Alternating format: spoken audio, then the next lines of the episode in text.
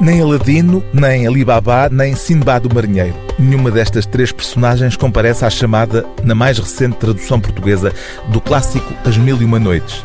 E por boas razões. Não fazem parte do original. A primeira edição europeia das histórias contadas por Sherazade foi publicada em francês no princípio do século XVII. Os mais velhos manuscritos árabes são, no entanto, do século XV e mesmo esses aparecem já como uma versão tardia de um original desaparecido. Esta nova edição portuguesa de As Mil e Uma Noites mergulha pela primeira vez nas fontes mais antigas que chegaram até nós, sem os acrescentos que os primeiros tradutores europeus deram às suas versões e que passaram a circular como parte integrante da obra. Na verdade, em nenhuma edição se chegou alguma vez às mil e uma noites do título, mas houve esforços nesse sentido.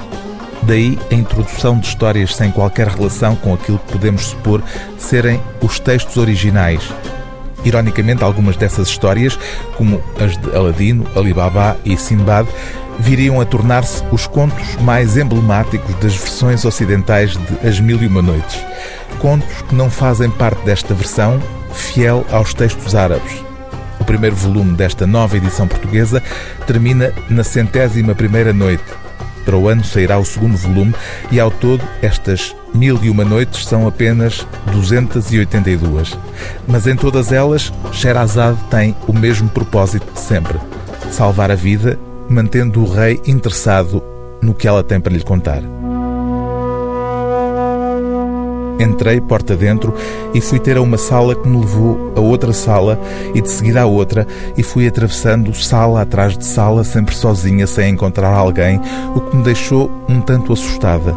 Em seguida fui aos aposentos onde habitam as mulheres, onde em todas as paredes havia cortinados com brocado de ouro, e vi Sua Alteza a Rainha, a mulher do rei, trajando um vestido decorado com pérolas luzidias, cada uma das quais do tamanho de uma avelã, e à sua cabeça tinha uma coroa embutida com pedras preciosas. Mas Sherazade, sentindo a manhã chegar, calou-se.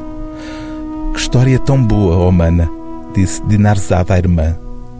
E Sherazade respondeu: Isto nada é comparado com o que contarei a ti e ao nosso rei na próxima noite, se o rei me poupar e eu viver. O livro do dia TSF é As Mil e Uma Noites, primeiro volume, traduzido do árabe por Hugo Maia, edição é Primatur.